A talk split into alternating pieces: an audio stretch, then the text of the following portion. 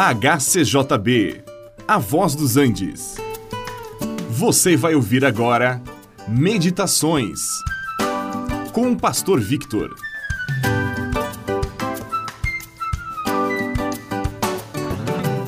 Estamos vivendo tempos em que a globalização está em alta.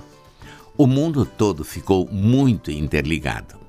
Os meios de comunicação nos informam do que acontece em outros países, o comércio internacional, as viagens, o intercâmbio e tantas outras coisas nos unem uns aos outros, a ponto de nos tornarmos quase cidadãos do mundo. O conceito de pátria parece estar em baixa, diminuindo de importância.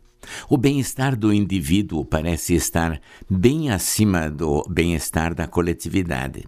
Os interesses da nação parecem não nos afetar muito. E diante deste quadro, o amor à pátria, o país onde nascemos e vivemos, parece estar perdendo valor e precisando ser reavaliado.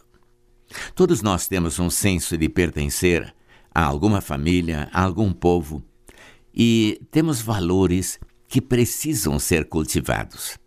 Precisamos desenvolver novamente o amor ao país em que vivemos. Afinal, nós usufruímos da liberdade que nos é garantida pela Constituição e precisamos também respeitar as leis de nosso país, pois de outro modo ficaríamos expostos a todo tipo de confusão. Também precisamos nos submeter às autoridades que estão ocupando cargos do executivo, do legislativo, do judiciário, porque sem estas autoridades acabaríamos numa completa anarquia. Temos que admitir que nem sempre essas autoridades fazem o que é justo e bom.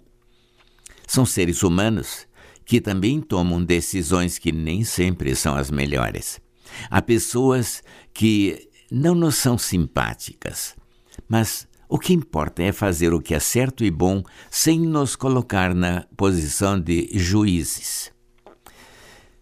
E como um povo livre, nós também podemos exercer a liberdade religiosa, o que nos permite cultuar a Deus da maneira que achamos correto.